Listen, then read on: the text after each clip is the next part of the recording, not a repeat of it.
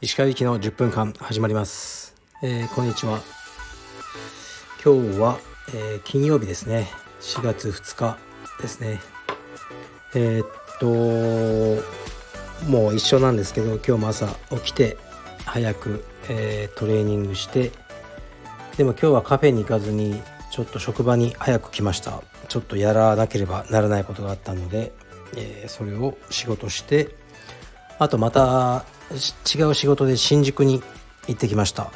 で新宿に行ったのであのまたねあの横町健さんの伊勢丹の、えー、メンズ館1階の「ポップアップも見てきました。カルペディエムコラボの8とシャツも順調に売れてるらしいです。よかったです。はい。それではえー、っとレターに行きます。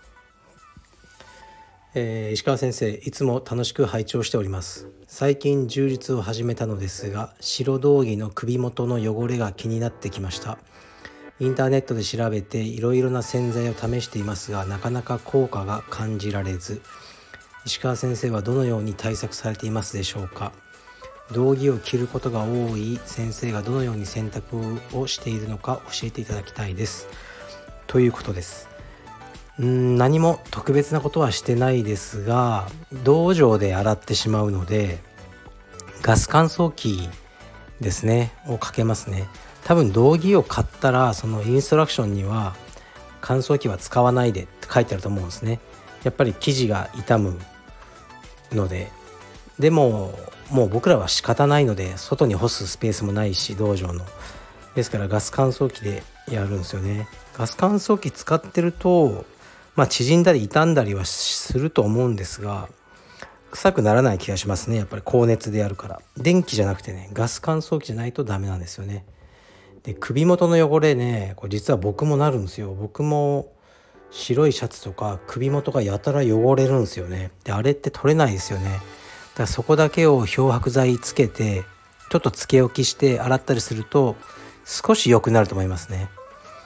漂白剤はでもやっぱ刺繍のあのー、糸の色が落ちたりとかするので気をつけていただいてちょっとそれ試してみてくださいね。液体状のえー、っと漂白剤を首元のその気になるところにつけておいてでまあ面倒くさいですけどね。毎回やらなくていいと思うんでをやればいいんじゃないでしょうか。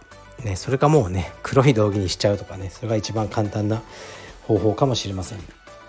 ちょっと試してみてください。すいません。なんか特別なことはやってないです。はい次いきます。次も道義関係ですね、えー、いつも楽しく聞いています。オンラインショップで新商品が出るのをいつも楽しみにしています。お願いなのですが軽量柔術機の販売のご予定はないでしょうか。レッスンごとに道着を変えるため複数枚いつも持参しております。持ち運びしやすい軽量柔術機が販売されるととても嬉しく助かります。今回販売された青い道着も素敵でした。よろしくお願いします。ということですね。えっとねあの作ります。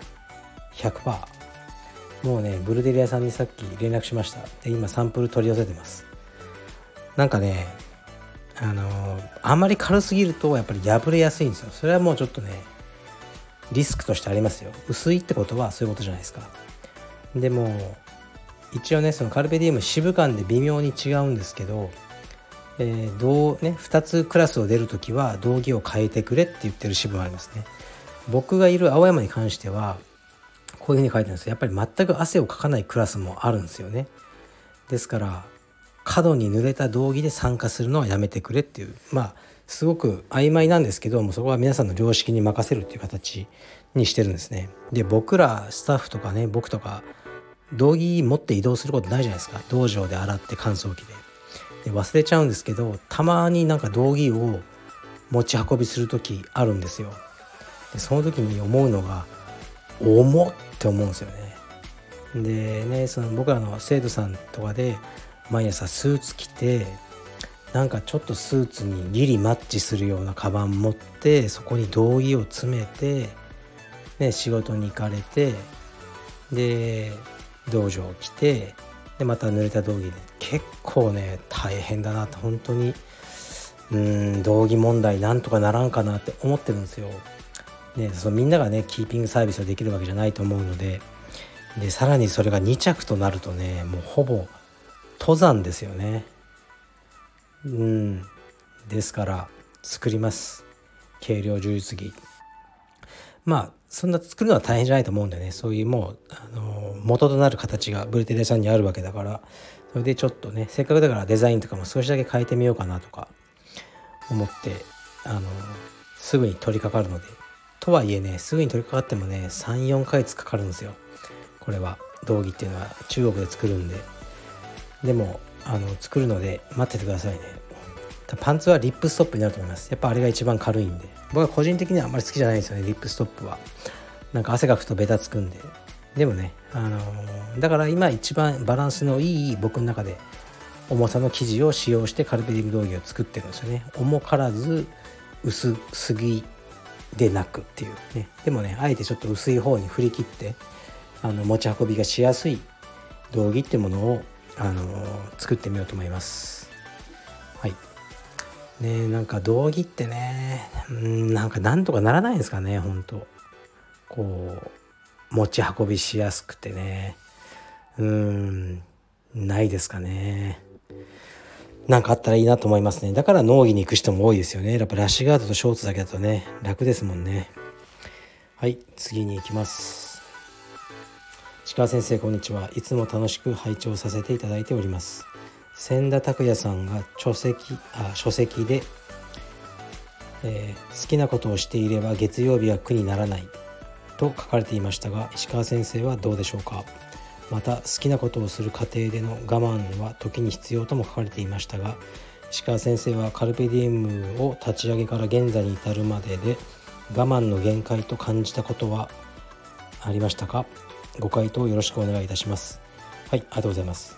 まずこの千田拓也さんっていうのは、まあ、僕が大好きなあの方ですね。本を書かれる方で。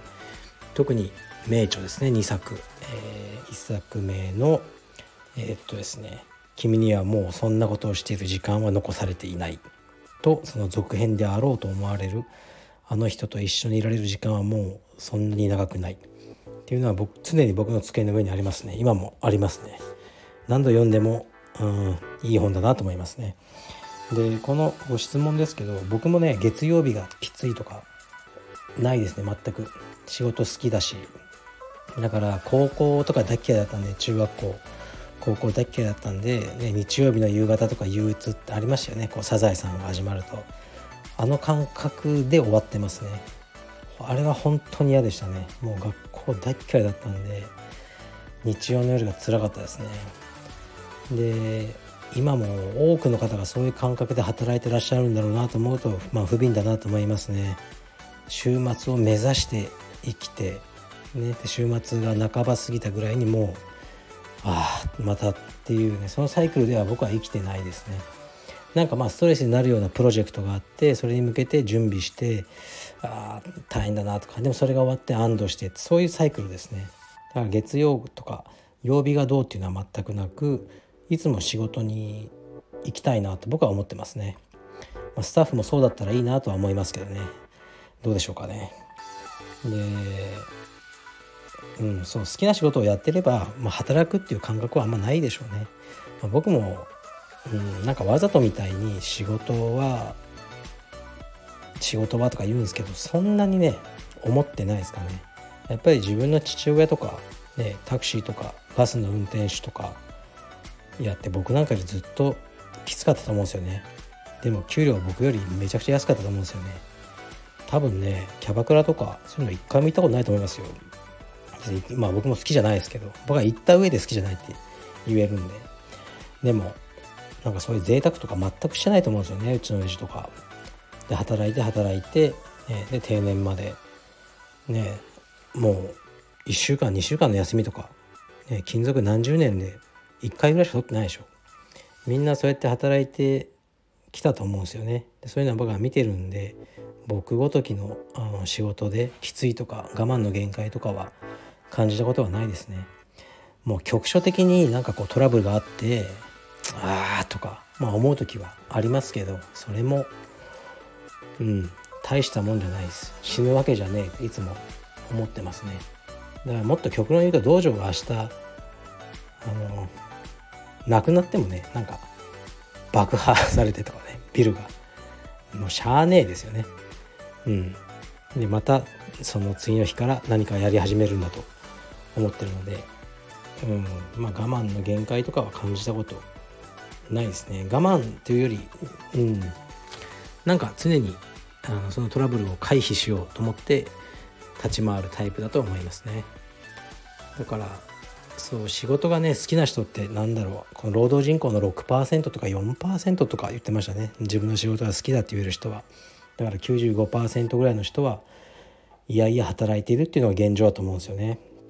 ねこれは単純に僕はラッキーだと思うけどまあちょっと不遜な言い方になるかもしれないですけど僕は結構若い時から考えてやってきたんですよそこは。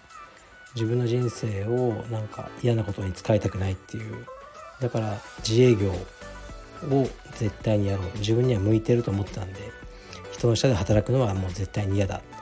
と思ってそこはなんか努力をしてきたあのと思ってますね。